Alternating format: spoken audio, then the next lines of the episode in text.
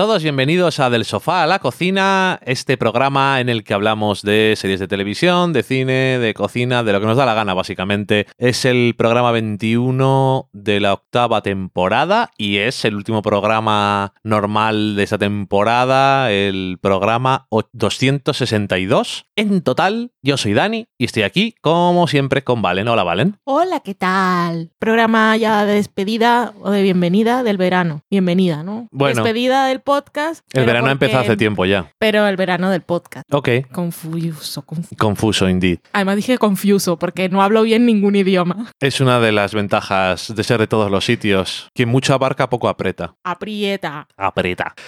Em, ¿Cuál de los dos? por? ya, somos así. Eh, pues nada, que esta semana vamos a hablar de bastantes cosas y vamos a empezar ya, ¿no? A ver series, por ejemplo.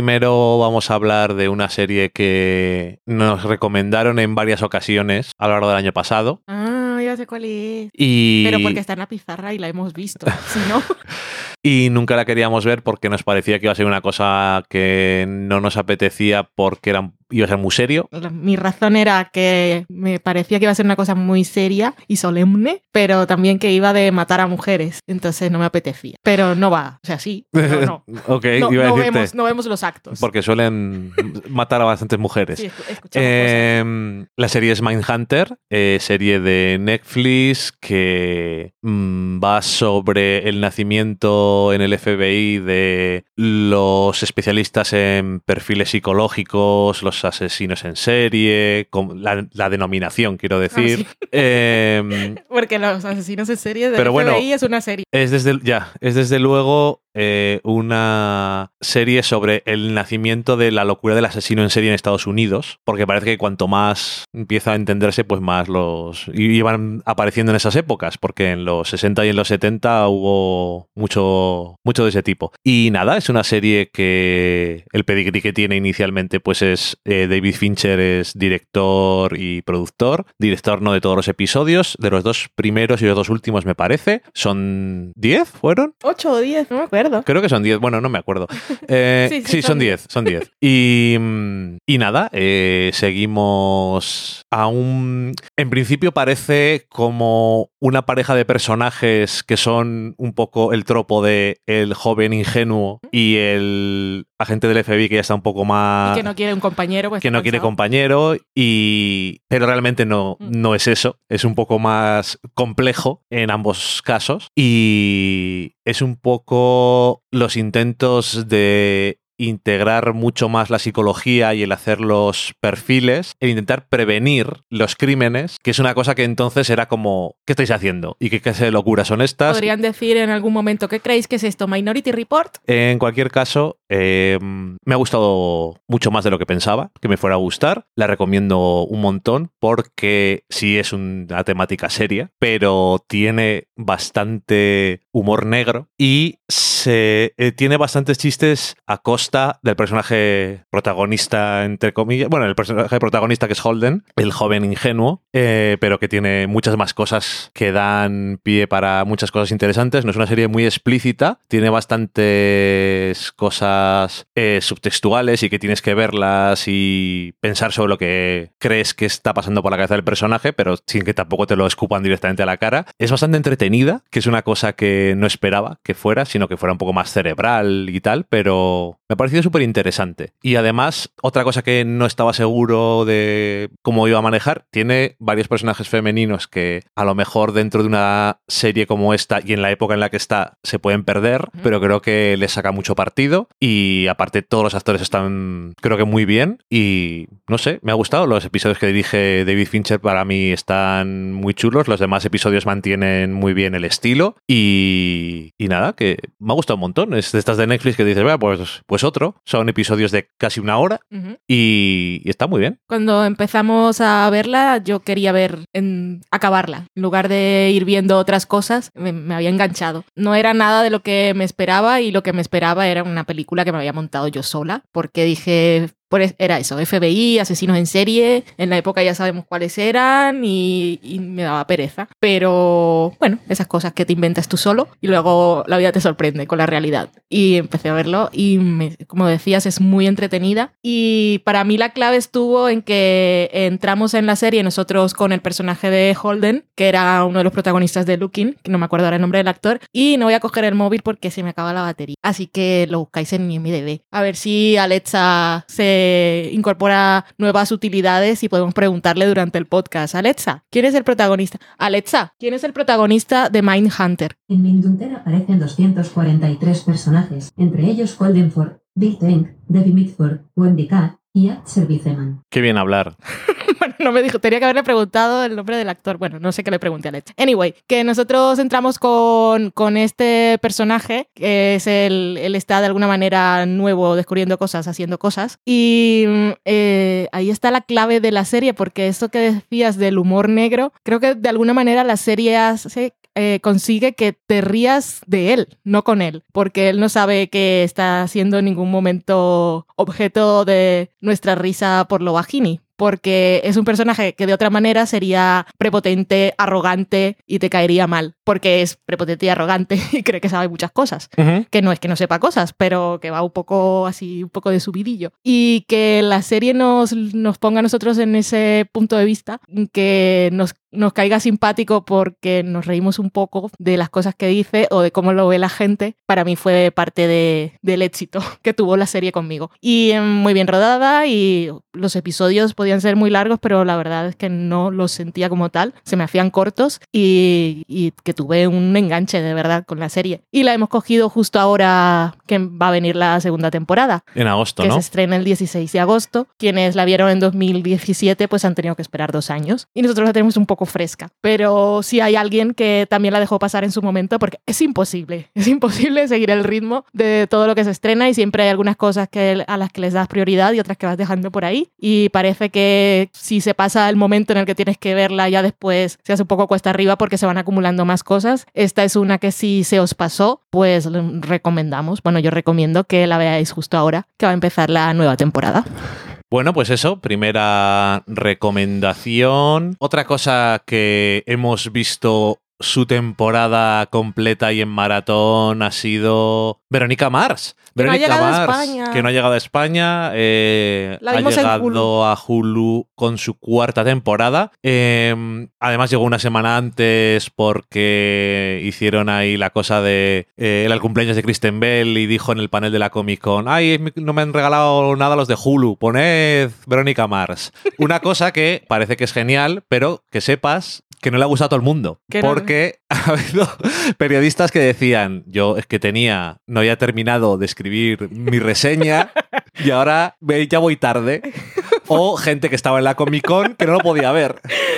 Oh, qué problema. Siempre hay gente que se queja de algo. Pero bueno, hemos visto esta cuarta temporada que ha vuelto a, Hulu y em, hace falta ver la serie. Sí, hace falta. Porque Sí, hace falta ver la serie, pero bueno, hay tres temporadas y una película, todo ello interesante y que está bien que veamos.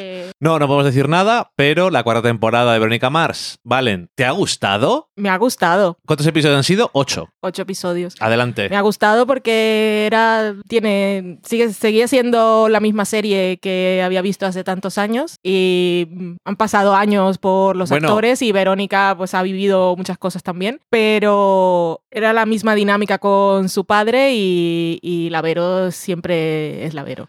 La serie la, volvimos a ver hace poco, con película incluida que no la habías visto. Sí, pero bueno, en aquel momento eh, el personaje estaba en el instituto Luego en la película ya había ido a la universidad y estaba trabajando y ahora pues cosas de después de aquella película. O sea, todo, todo importa. Podéis verla sin ver la película, sí, pero si, si os gusta la Vero, ¿por qué no vais a ver la película? Eh, monstruos, monstruos. y, y muy bien, muy, muy del homenaje, bueno, del espíritu del cine negro, porque lo de los detectives clásicos, Noir. noir. Em, ¿Y por qué estaba diciendo eso? Bueno, que siempre ha sido así, pero ahora, pues como es adulta, es- le, le pega aún más. Y tiene, si no, si no la vais a ver hasta que llegue a España, pues poneos desde ya en, en Twitter, tenéis que haberlo hecho ya, mutear eh, Verónica Mars porque es final de esos que se, spoil- se spoilean.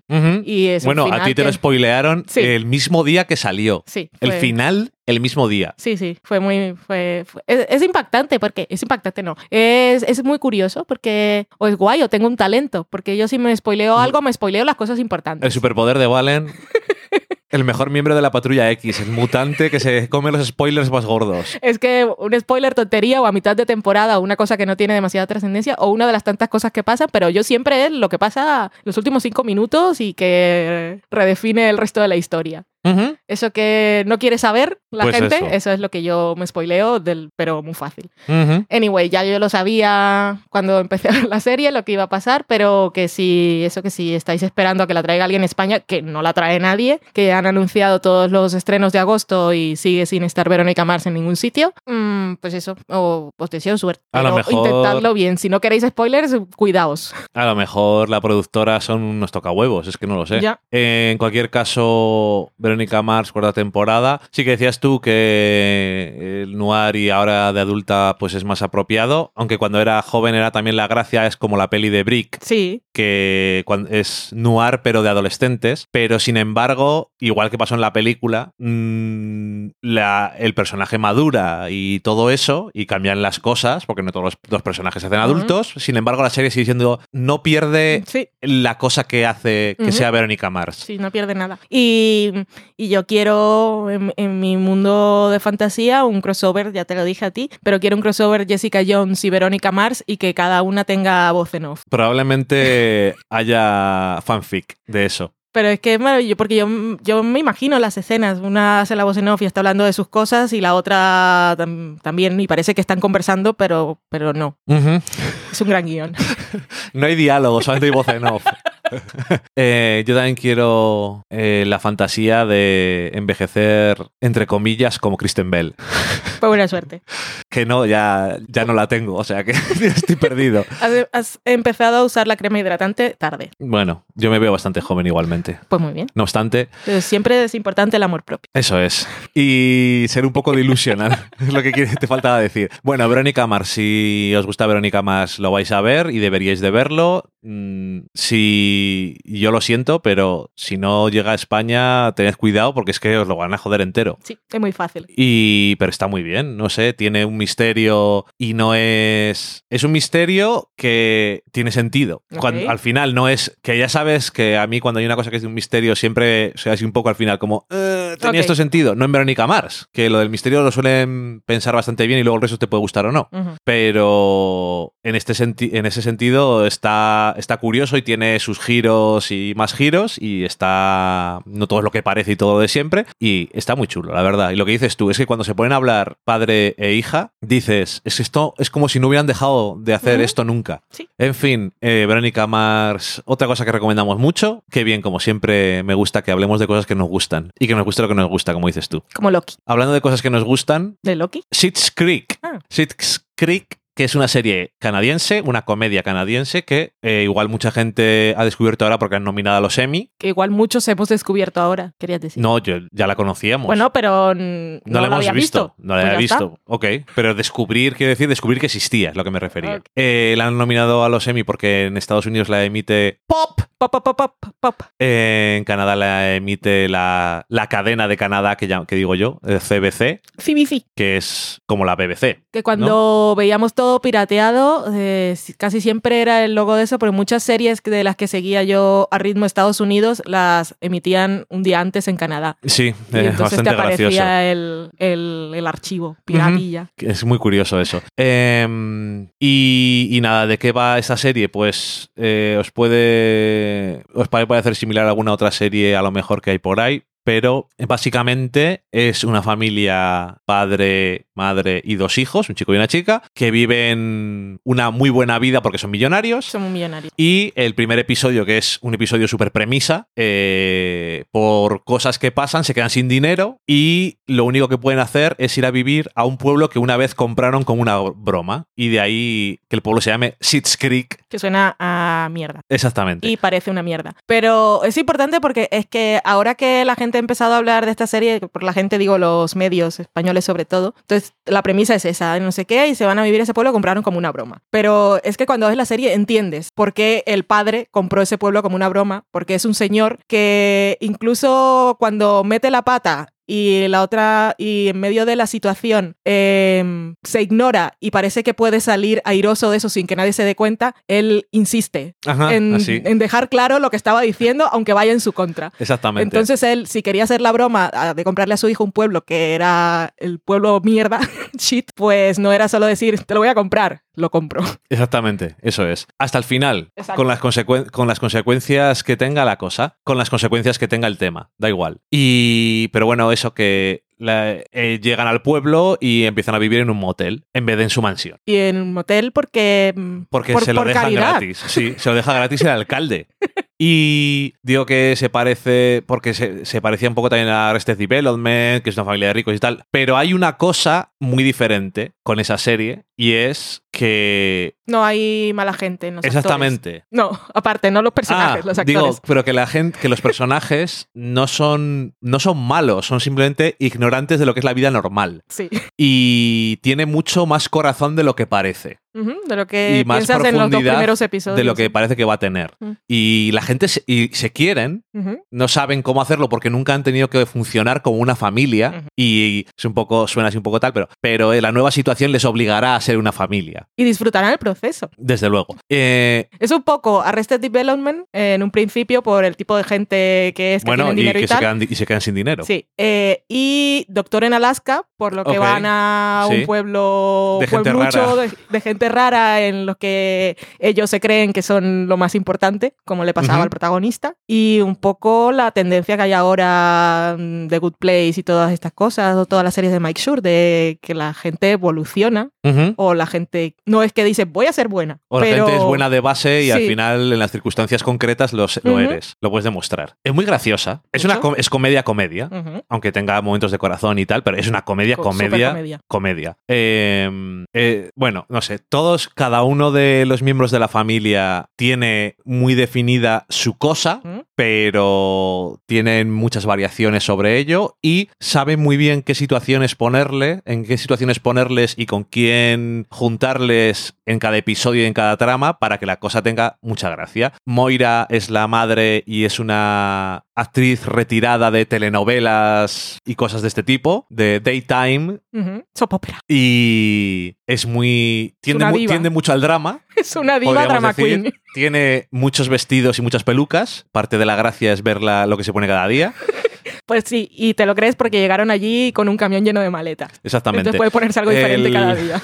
El, el padre es un empresario que empezó su, su empresa, valga la redundancia, de cero y llegó a ser millonario. La segunda mm, cadena más grande de videoclubs. de videoclubs, pero eh, ahora que está, está en esta situación, pues intenta de manera desesperada volver a ser relevante para su familia. Eh, el hijo es David es una persona que pone el estilo por encima de muchas cosas, pero también es una persona que siente muy profundamente, aunque le guste poner la cara y vivía en Nueva York y tenía varias galerías de arte.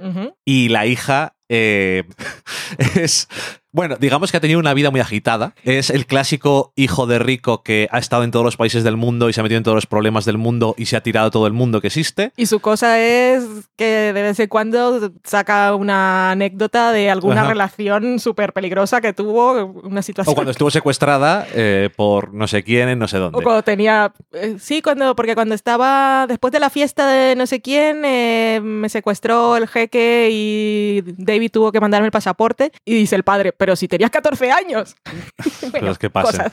Eh, pero eso, hemos, es- vamos eh, por más o menos la mitad de la cuarta temporada. Son cinco por ahora y van a, ser seis. Sí, ahora nos hemos enganchado y la, Eh, sexta va a ser la última. Y, y se ha notado un montón también la evolución de los personajes y de las situaciones en las que están. No se queda... Y que me hace mucha gracia, por ejemplo, porque tiene Cold Open, Ujú. Como por ejemplo Brooklyn Nine-Nine, que hace. Pero el Cold Open no es solamente para hacer la broma, porque nada más se vuelve, continúan con ello. Y tiene las tramas bien pensadas que a veces ves venir cuál va a ser la cosa, pero aún así te estás riendo antes y después y durante. Sí. Eh, la gente del pueblo son. Hay todo tipo de personajes. Pues son todos buenísimos los secundarios también. Bueno, por eso Eh, funciona. El alcalde. El Es que, el peor pelo del mundo. es que ese actor que yo le conocía de alguna otra comedia, de una de Adult Swim que se llamaba Eagle Heart, que hacía de un comisario también muy triste, y, pero que tiene una habilidad muy buena para ser bastante asqueroso y estúpido, y hacerlo de una forma sincera. Y todas las bromas pasivo-agresivas de todo el mundo. Bob, Bob, nadie entiende a Bob, es un personaje muy extraño. Eh, la camarera de El Diner, que ha tenido una vida también muy complicada, por lo visto. Sí. Por cierto, que la serie está creada por. eh, voy a decir los Levi, porque no me acuerdo cómo se llaman de Eugene nombre. y Eugene Dan. Levi y Dan Levi, Que son padre e hijo, Padre e hijo, y en la serie también hacen de padre e hijo. Y también está Twyla, que, Twyla, que es la hija. Que es la camarera del restaurante, Ok. o del café, O sea que tropical. es una serie familiar. Sí. no solamente literalmente. Estuve escuchando en una entrevista que también hay, que si miras los títulos de créditos, hay más Levi's en equipo técnico. Eh, Ay, ahora que estabas diciendo de pasivo-agresivo y hablábamos de Twyla, es una de las cosas que más gracia me hace es que las mujeres que viven en ese pueblo, principalmente Twyla y Jocelyn, que es que tienen ahí la sonrisa permanente, pero es, es una, ¿cómo, cómo le dije el otro día? Sutil agresión, bueno, no me acuerdo. Es como pasivo-agresiva, pero es siempre la sonrisa, que no son pasivo-agresiva para fastidiar al otro, sino es, es, es mi vida. Sí. Intento, intento llevarlo lo mejor que puedo. Y eh, Eugene Levi y la actriz que hace de su mujer, que se me ha olvidado cómo se llama. Catherine O'Hara. Catherine O'Hara, son dos que les van a ver eh, la gente, seguro que les suenan de alguna película o de alguna cosa, porque son dos actores de comedia muy míticos y llevan trabajando juntos 30 años y siendo amigos y se nota también porque tienen mucha química y saben muy bien jugar. Seguramente Catherine O'Hara tiene varios momentos que sean improvisados porque hay veces que no estoy seguro que pongan, lo pongan al guion. Le pondrán al guion, hace algo dramático. Porque nunca sabes lo que va a pasar. Esos gritos. Ay, me encanta, Moira. Eh, y no sé, que hay mucho. Que luego hay mucha, hay mucha cosa, ¿no? Porque las relaciones de los personajes y Hay los Stevie, hijos- que no hemos hablado de Bueno, ella, y Stevie. que es la recepcionista del motel También. principio, Es- que tiene es un- mucha química con Dan, Sí. pero es que son los mejores amigos que se podían... Porque es que la primera vez que hablan se reconocen como, como mm, cínicos, sarcásticos, Sí. mala gente los dos, Porque- y eso les gusta. Stevie es como un espectador de la serie. Sí. Sobre todo al principio, porque está mirando las cosas y pone una sonrisa de qué es lo que está ocurriendo delante mío, o saca el móvil y se pone a grabar lo que está pasando. Y. Pero las amistades y. No sé. Es como muy genuino en el fondo todo. Y se nota. Y a veces es eso, a veces es bonito. El pueblo es un poco también Stars Hollow de Gilmore Girls. ¿Ok? Que la gente ahí mm, como mucha comunidad y hace muchas actividades y, y todos se meten en la vida de los demás. Sí, desde luego. Eh, y nada, si no la conocéis, aquí está en Movistar. Aquí está en Movistar las cuatro primeras. Ok, eh, os la recomendamos también. Es de 20 minutos, además. Ya sabéis que cuando tienes 20 minutitos no está de más. Para el verano es recomendación perfecta, de verdad. Eh, luego, un par de cosas rápidas. Queer Eye ha vuelto con su cuarta temporada. La hemos visto. Igual lloras. Sí. Como debería de ser. Porque, como no. Y igual te ríes también, porque es que. Happy Place, Queer Eye. En fin. Y luego también quería dejar un comentado porque esto si no, no vamos a hablar nunca de ello. No. También para, para preguntar si hay gente que nos escucha que ve programas de HGTV, HGTV, que es el canal este de Estados Unidos, que es todo sobre reformas de casas y flip-flop y todas estas cosas, porque hay, hay uno de los programas más famosos es Flip Flop, que los protagonistas, entre comillas, era un matrimonio. Y entonces también te contaba un poco su vida y tenían una hija y luego tiene un hijo también. Y han pasado una de cosas en su vida que la serie se acabó, o sea, el programa se acabó porque se divorciaron. Spoiler. Y entonces, entonces, entonces de repente, spoiler sería si hablo de lo que voy a hablar luego, es lo que pasa al final. Es que a veces es un poco spoiler porque parece trama. es trama. Eh, y entonces de repente, Flip Flop fue cancelada Pero va a emitir una temporada. pero nueva. va a volver. Es que ahora, ahora tengo hasta ganas ya. Eh, pero entonces de repente apareció un programa que se llama Christina on the Coast, que estaba protagonizado solamente por la mujer. Y empieza, la cabecera del programa es, este, mm, no solamente hago flip-flop, ahora voy a hacer no sé qué, tengo muchas facetas de mí, soy madre, hago no sé qué, y tengo una nueva carrera y un nuevo hombre. Sí. Y es como, esto es lo mejor que he visto en mi vida. ¿Cómo puede empezar el programa así? Y yo me fui inmediatamente a buscar qué había pasado y me spoileé. Y me spoileé, el, por el supuesto. final de la temporada, porque hay trama. hay trama. El último episodio es un episodio especial doble. con acontecimientos de todo tipo y giros, en fin, pero que el, giro de verdad es Flip Flop vuelve luego en agosto, o sea que esto era como si había sido un hypear que vuelve Flip Flop. ya. Esto, yo, igual hay alguien que dice, a ver, esta gente, ¿cómo hace para ver todas las series y hacen un maratón desde que anunciaron las nominaciones de los Emmy? No ha pasado tanto tiempo, ya se han visto cuatro temporadas casi de Schitt's Creek y ven Mindhunter y Veronica Mars y luego ven Masterchef Australia y también ven programas de reformas de casa. No salimos mucho a la calle. no salimos nada a la calle. a cada uno le gusta una cosa. ¿Qué te voy a decir? Es que Eh, está todo en Hulu también puesto, eso de las reformas. Uy, sí, hay un montón. Los gemelos, el clásico este de... eh, no, no me acuerdo cómo se llama. El de que o la vendes o te, o te la quedas. Esos hay varios. Flip-flop hay de bastantes sitios, de Las Vegas, del desierto.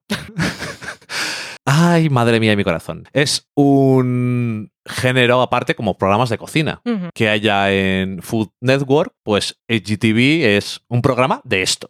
Bueno, ahora la gente está súper enganchada a uno que han puesto en Netflix de los sopladores de vidrios. Bueno, es que el otro día lo vimos el tráiler y digo, no me puedo creer que hayan hecho la competición de esto, es genial. Sí, la gente está enganchada. Pero bueno, es que hay es el formato típico, pues como hay RuPaul's Drag Race, como hay el Skin Wars, que era el de los que hacían maquillaje, los que hacían tatuajes. El de maquillaje le vimos una temporada entera, si no te acuerdas mal. Sí, me, me ac- me acuerdo, pero ¿qué tiene que ver esto con sopladores de vidrios? No, pues que es el, lo mismo, pero de, un, de otra disciplina. Ok. que pueden hacer de cualquier cosa porque si lo haces lo suficientemente bien y es gente que le importa mucho y es buena en lo que hace. Project Runway, siempre puedes hacer un concurso. Uy, hoy fuera, hoy estaba en la TCA, le tocaba a Sí. Hulu, que han renovado eh, The Handmaid's Tale, obviamente. Mm, pero de todas cosas así que te iba a contar, te iba a contar algo. Ah, bueno, Mahershala Ali va a ser em, personaje, bueno, o estrella invitada en Rami, pero eso no es lo que te iba a decir, pues estábamos hablando de concursos. Ah, sí, Padma va a tener un programa en Hulu de cocina, sin Uh. nombre y sin nada. Padma, Ok. Padma. Pero no necesita nada más. Mm. Padma Lakshmi va a tener un programa de cocina. Hemos hablado suficiente. Ujú. Mahershala Ali va a ser invitado en Rami. Rami, ya que este va a ser el último programa que haremos esta temporada, hablamos de ella hace algunos programas. Está súper bien. Mm, Aquí no se puede ver, ¿verdad? No. Bueno, encontrarla por ahí. Está guay. Em, y me imagino, yo entiendo que en la primera temporada no sale ningún actor famoso. Entiendo que hayan hecho igual algún esfuerzo por contratar a alguien con nombre, porque si bien los críticos han hablado súper bien de Rami, nadie le ha prestado atención. No. Y merece la pena que se la presten atención. Entonces, bueno, cualquier cosa para llamar la atención sobre la serie. Si continúa siendo igual, whatever. Pues nada más, yo creo que con eso vamos a acercarnos un momentito a la cocina para que nos cuentes una de tus recetas que mejor te salen y que están buenísimas. Ay, se me había olvidado ahora mismo que íbamos a hacerla, pero la tenía apuntada.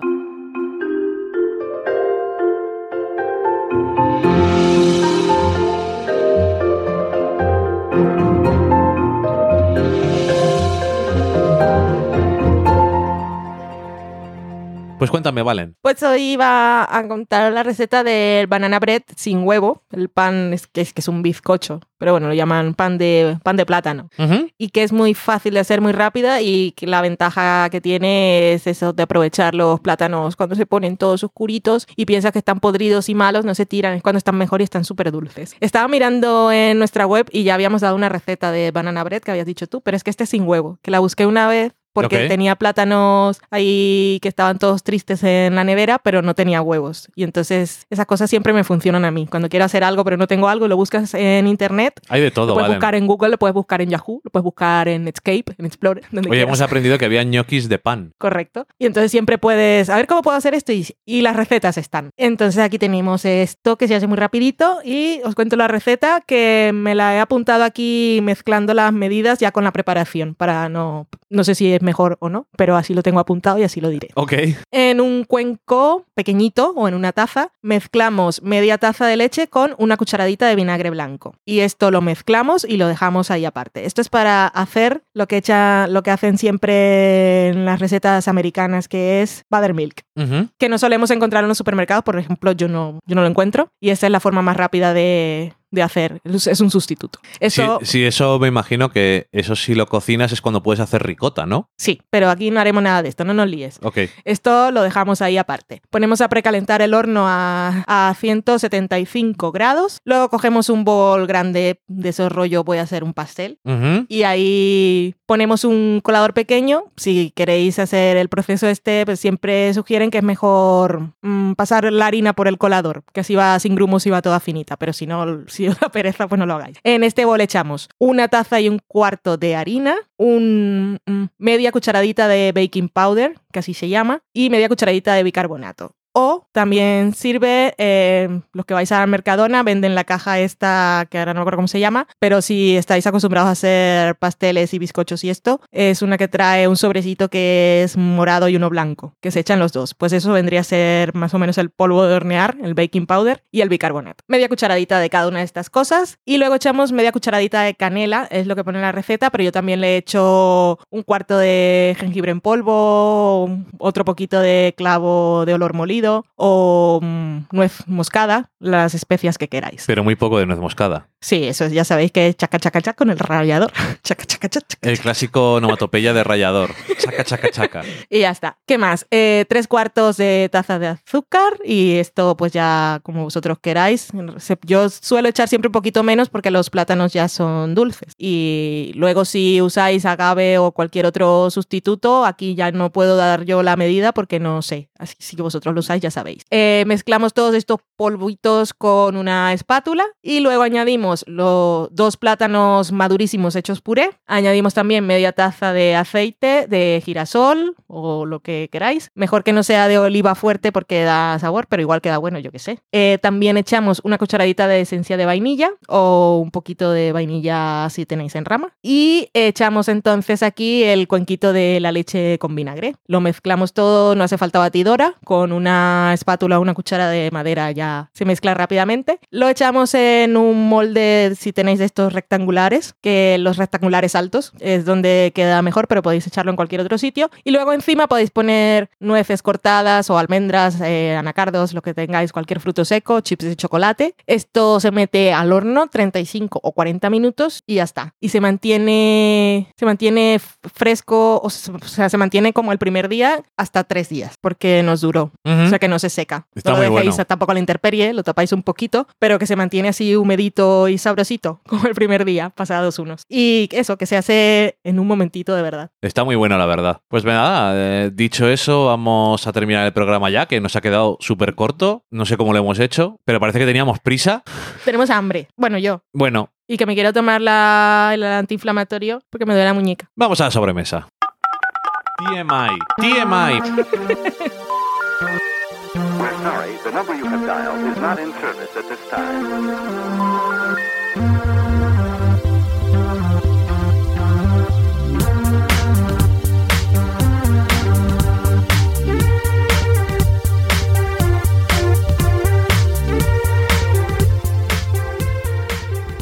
Ya estamos en la sobremesa, Valen. Cuéntanos qué nos ha dicho la gente durante estos días. Empieza con Daniel Roca, que le gustó el título Restricciones Geológicas. Esta, esta vez creo que no hay ningún título curioso, así que a ver qué, qué ponemos de título. Hasta, hasta Dios, llega el verano. Ya verás alguna cosa seguro. El verano ya llegó. Eh, eso. Mm, pero eso no es lo que nos iba a contar. Ah, sí, Daniel Roca dice: De lo que habéis dicho esta semana, coincido en Euforia. De Barry y Divorce vi la primera temporada de cada uno y me habéis animado a seguirlas. Euforia. Tú tienes que ver Euforia. Ya, ya, eso ya me lo has dicho tú. De verdad.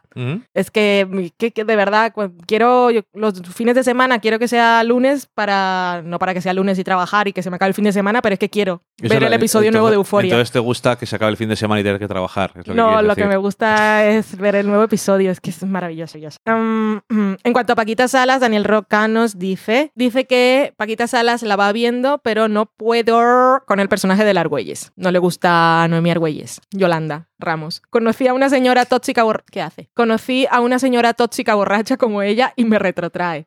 Yolanda Ramos, bueno, Noemí Argüelles, es que a mí me hace mucha grisia, mucha risa. ¿Qué he dicho? No sé qué he Gricia. dicho. No sé qué he No lo dicho. sé. Yo sé que es un, un personaje muy extremo y que cuando ella aparece, la verdad es que mm, hace un- la luz está sobre ella y todas las, las demás personas desaparecen de la escena porque y entiendo que eso puede ser cargante, pero es que a mí me hace mucha gracia. Bueno, es las que, tonterías que cuando sale ella no hay tanto lugar para sutilezas o cosas Ya, porque ha salido ella y es como, bueno, pues que me hace tanta gracia. Pero no, no es la Al- Álvaro Nieva, eh, fuera de series, tampoco, tampoco le hace gracia. lo que pasa que a ti desde que viste el vídeo de La amiga soy yo, Lo de la amiga soy yo, es que no puedo. Me conquistó para siempre. Bueno, Daniel Roca dice que el mundo Javis tiene su gracia, pero no es 100% para él. Y está avanzando bastante en DOA, temporada 2, y le mola bastante. debería, ya que le gustó la primera. Sí, que nos cuente cuando la acabe. Fernando Arriaga nos dice que fue un genial programa el último. Que, eh, y dice, me ha recordado muchas series que abandoné entre temporadas y olvidé recuperar. Cosas que pasan. Divorce hace dos ya, aunque han subido mucho el hype de la segunda de Barry. Y con The Handmaids, pues ya no sé si volver. Y bueno, a punto de euforia con algo de miedo. Espero que quede uno más, uno de nuestros programas. Entonces, Divorce, ya que se nos acaba, pues guay, pero hace dos ya, o sea que va por la primera temporada. Eh, la segunda de Barry, prioridad. Sí, Eh, The Handmaid's Tale, en el programa, el último programa que grabamos, estaba ahí un poco así en asins, pero es que en el último, el último episodio que emitieron, que es el 310, la cosa se pone en marcha y yo he podido ver el screener del 311 y no puedo decir nada por lo de los spoilers emocionales, pero la cosa, se- la cosa arranca. ¿no le ha costado un poquito arrancar? Le ha costado arrancar, pero... Diez, diez episodios son muchos para arrancar. Mira, yo estaba viendo hoy el screener del 311 y es que estaba con la boca abierta. Yo dije, esto no puede estar pasando, qué maravilla. Estaba encantada. Sé que ahora podría decir, oh, la mejor serie del mundo. Pues se me olvida lo otro que ha pasado. Eres como... ¿Cómo se dice eso? Como una... No, bueno, no sé lo que iba a decir. No, dímelo. Es que no sé cuál es el... Descríbelo no sé como la gente que no sabe analogía, idiomas. Pues que vas y vuelves. Ti, tiri, tiri, tiri. Mm. No lo sé. El yo-yo de las opiniones. Ok, no era eso lo que queríamos decir, pero no sé cómo se dice. ¿Y qué más decía? Euforia, euforia con algo de miedo, no. Es que al principio se, ¿Cómo su- que no? se sufre mucho, pero la serie no es mm, pesimista, no hay una nube negra. O sea, pero es que de verdad que está... No lo parece. Es muy interesante y está muy bien hecha. Y los personajes son amor. Unos te dan miedo y por ot- otros te da miedo lo que les pueda pasar. Es un poco ahí la división. O sea, qué miedo. pero, pero compensa. Vale, que lo compensa, pero miedo tiene. Miedo Y tiene. con razón. Sí. Vale. Bueno, y si, si es una buena persona y empatiza con los personajes, y hay algunos personajes que quieres y otros que crees que no, y también do- cuando la serie te cuenta un poco más de ellos, también los quieres más, entonces sufres. Lleva mucho tiempo escuchándonos, así que ya se habría ido, si no lo fuera.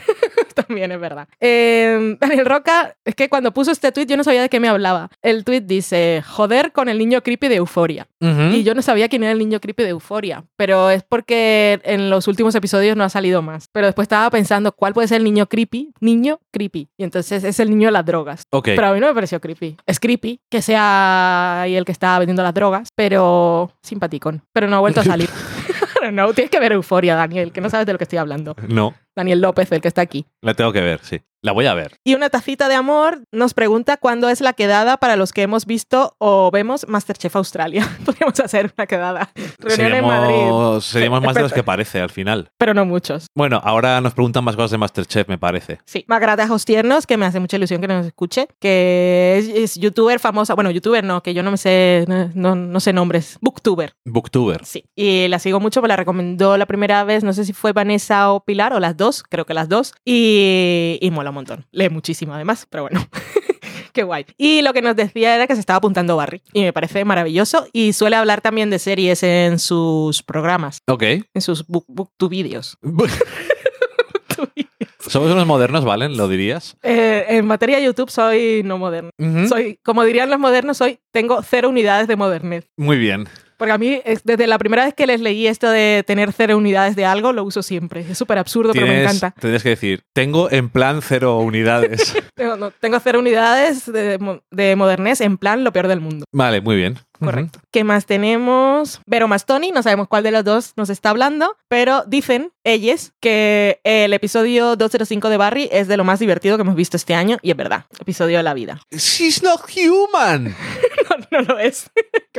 Liliana Fuchs, de Director Paladar, entre otras cosas, nos pedía explicaciones Sí. o una guía, una orientación. Y decía, necesito que los chicos de Del Sofá Podcast me pongan en contexto sobre este señor. Este señor es el chef George Calom Calombaris, que es uno de los jueces de Masterchef Australia, que salió en las noticias hace unos días porque le han puesto una multa porque lo han eh, demandado empleados de sus restaurantes o de uno de ellos porque no les pagaba horas extras y otras cosas. Ok, bueno, pues no solamente eso hay que hablar, sino que en la temporada 12 de Master Chief Australia habrá jueces nuevos. Sí. Em, por lo visto, Bueno, espera, que ella decía, porque lo que le contestamos fue que, claro, que no sabíamos, es, es que esa noticia salió el día después que, o dos días después que emitieron el- un programa en Masterchef Australia, que la prueba era que los concursantes iban a preparar eh, eh, sus platos y era el último, el último servicio que iba a dar el restaurante porque cerraba, pero no decían por qué. Entonces cerraba y ya está. Y era así como nostalgia, él estaba así un poco compungido.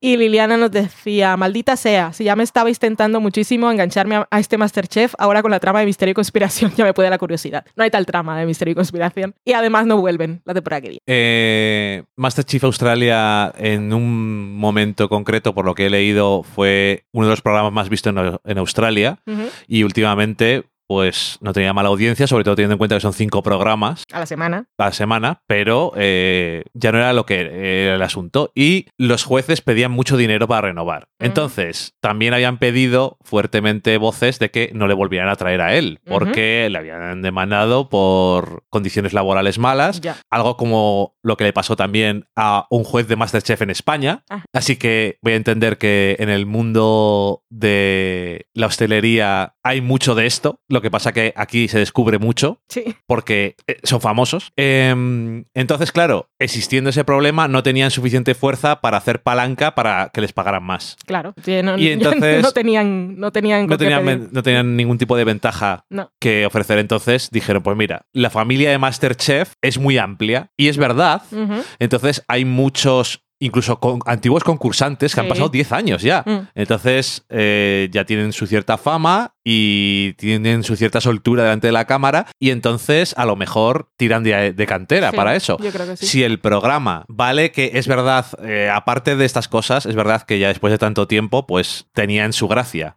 Y ya sabía a la gente lo que les gustaba y lo que no les gustaba. Y todo tenía su, su su aquel, ¿no? Pero si el programa sigue teniendo el mismo estilo, los jueces no importan tanto. No. Así que, a ver el año que viene qué tal es. Ahora tengo curiosidad por saber a quién fichan. Mary Sauer on the Road le decía a Liliana que el Masterchef Australia es el mejor de todos y decía también que gracias a ellos aprendió a hacer un risotto de calabaza y queso de, de cabra que es gloria bendita y doy fe porque cuando salió en el programa yo también lo preparé. Cierto, estaba buenísimo. Es que esas cosas pues, siempre te dan antojo y curiosidad. Mola. Eh, dice que sorprendentemente te enseñan recetas y trucos en la cocina sin olvidar el concurso. Y aunque no ha visto aún la última temporada, ya se olía lo de este cocinero. O sea que igual se veía, yo no me había enterado. Bueno, Que en realidad ni siquiera sabía cuál era su apellido. Igual había visto alguna vez un titular, pero por Calombaris no, no me eh, bueno, griego sabías que era, pero más no. No. Eh, la última temporada está bastante bien, ha terminado ya y había buenos concursantes. Hay mucho nivel en Australia. Sí. Y em, de Masterchef Estados Unidos nos comentaba Miquelete que decía hay que ver cómo ha ganado la temporada 10 de Masterchef simplemente con emitir dos capítulos por semana. Mucho más tiempo de cocinado, menos sensación de edición y cortes y de que la comida sale hecha por arte de magia. Genial. Gracias del Sofá Podcast por el aviso. Mira, tú que querías decirlo e insististe. Sí, alguien. es que y hubo un episodio de la semana pasada, creo que fue uno Mm. de los dos, tenía demasiados remanentes de Sí, que parecía que... el antiguo Masterchef, pero esta semana ya hemos visto Es que se nota un montón en los comentarios que les hacen, que se acercan En y les, les dicen cómo se hacen las cosas. Hoy en el programa que vimos hoy, un, alguien le preguntaba a uno de los jueces cómo se hacía algo. Entonces, Sí, esa sí, sí. disposi- disposición buena de, de enseñar Pero eso y de no tirar a la gente por los suelos. Pues eso no es porque estaban haciendo personajes y siguen teniendo su son como son y dicen sus cosas, pero cuando los productores no les empujan a ser Sí. más agresivos, se nota un montón. Intentan sacar todo lo bueno que tiene un plato, aunque no sea lo mejor, siempre empiezan por algo positivo. Ujú, sí, y Se incluso en el último programa había una cosa que era tan mala que se han reído. Sí. No han en, ve- en vez de escupido, no han tirado la basura. O, o tirarla al suelo. En fin. Y por último tenemos a la Maga Mandala, que decía que se estaba poniendo al día con sus podcasts españoles preferidos, que éramos nosotros y los chicos de O Televisión. Y nos decía, lo siento, he estado muy inmersa en el true crime, muriendo de risa con ustedes. El true crime. Ay, el true crime. Ese es otro agujero negro. es otro género que sí que tiene también. Y también quería comentar uno que se nos escapó del programa pasado, que era del que no lo leímos en el programa pasado, pero es del programa 18 y era Pilar Salanguera en Evox, que nos decía que le había parecido muy interesante todo el tema de los screeners, porque si no estás metido en el mundillo o conoces a alguien que lo esté, no sabes cómo funciona. Y eso, Desde luego. Cualquier cosa que queráis preguntar, preguntad, porque si la sabemos bien y si no la sabemos, intentamos buscarlo, o sea que no problema. Cualquier curiosidad, todo lo que siempre has querido saber de los Y screeners y, nunca te mucho más, atreviste a preguntar. eso es. Y ya está, se ha acabado. Pues mira, se ha acabado, ha quedado un programa súper corto.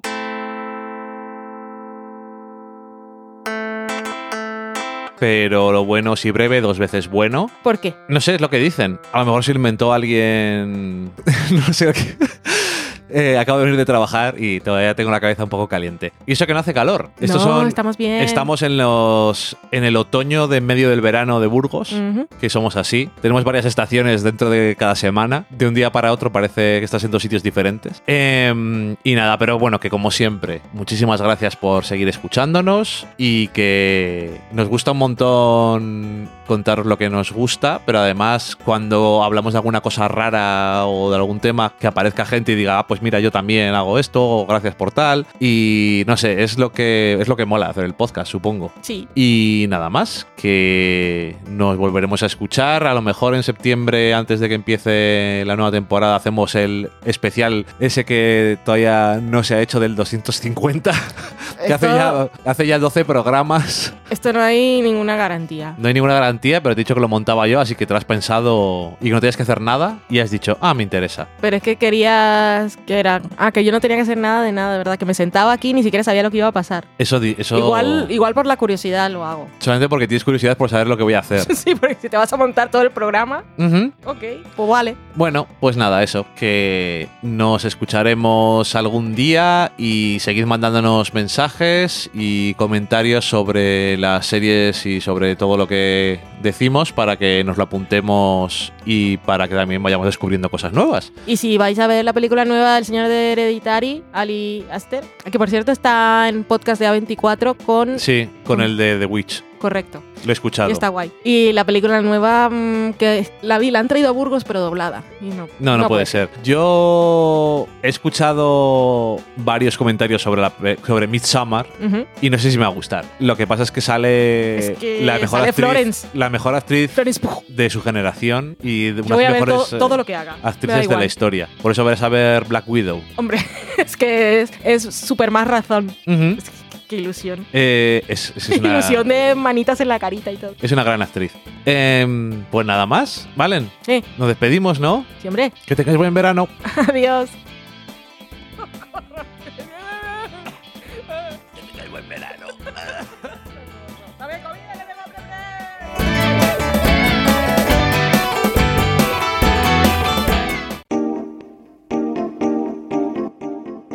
Acabáis de saborear un programa del podcast Del sofá a la cocina. Para prepararlo hemos usado los siguientes ingredientes.